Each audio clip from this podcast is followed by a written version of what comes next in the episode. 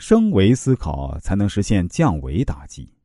刘慈欣与小乔老树都是我非常佩服的两位作家，他们都是利用工作之余的时间，经年累月，终于完成了烙有自己印记的鸿篇大著。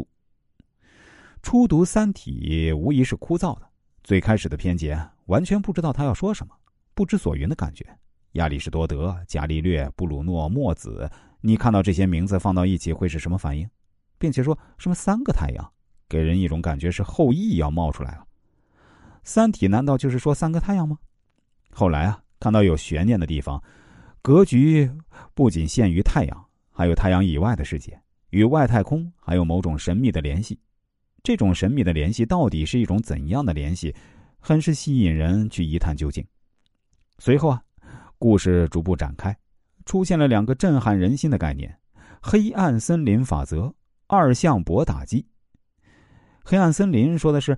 在一个漆黑的森林里面，每一个猎人只要发现生命，就会开枪灭了对方。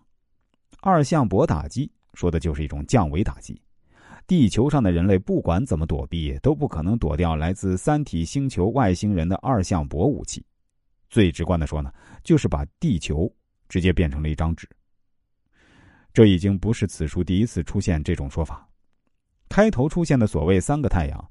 首次出现就是来自三体组织开发的一种游戏，这是让地球人了解三体文化特别开发的游戏。他们真的活在类似后羿射日的那种世界里啊，里面有三个太阳，来回循环的烤。里面的人呢，就可以先把体内的水分都挤掉，然后变成一张人皮纸。等太阳过后，一接触到水呢，又可以满血复活。不然的话呢，结局你懂的。这里面，刘心慈的思维还是缘起于古代的神话故事，还有古代哲学家一起来游戏，还不分国家，功夫在诗外。其实跳出来看，刘慈欣的这套三体思维呢，如果站在蚂蚁的立场看我们人类呢，就是如同人类看三体人一样的感觉。我们可以一脚就把蚂蚁踩死，这其实就是一种黑暗森林与二向箔打击。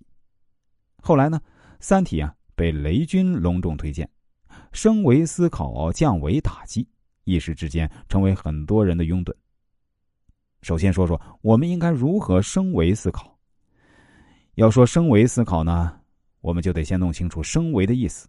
最直白的说法，就是一种跳出井底之蛙思维的思维，视野不能太狭隘，不然看到的天空只有井底儿那么大。